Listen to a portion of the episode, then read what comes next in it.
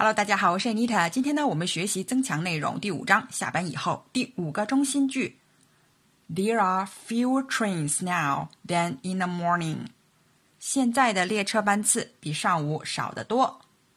There are fewer trains now than in the morning。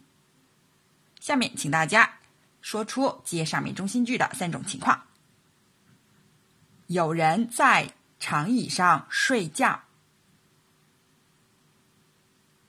There's a person sleeping on the bench. There's a person sleeping on the bench. Bench 呢，就是长椅、长条凳。进站的列车几乎空无一人。The train coming into the platform as almost empty.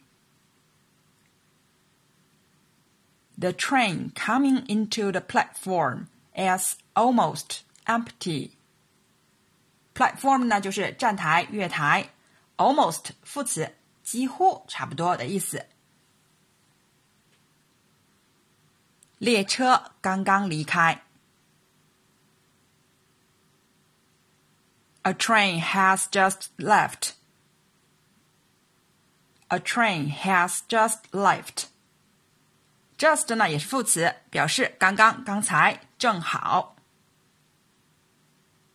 下面请大家说出以下三种心理活动。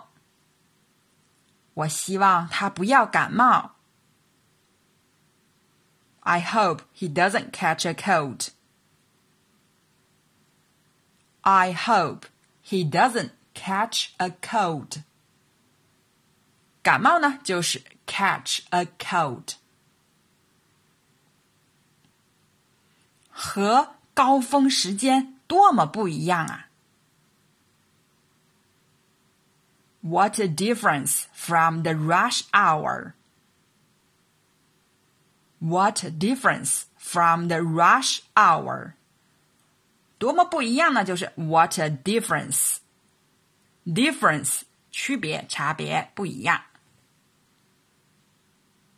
啊，糟了！现在又要等二十分钟。Oh no! Now I'll have to wait another twenty minutes.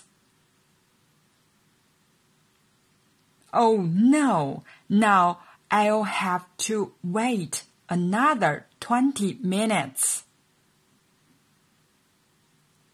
好了，今天的内容就到这儿了，感谢大家的收听，Thanks for your listening，我们下节课再见。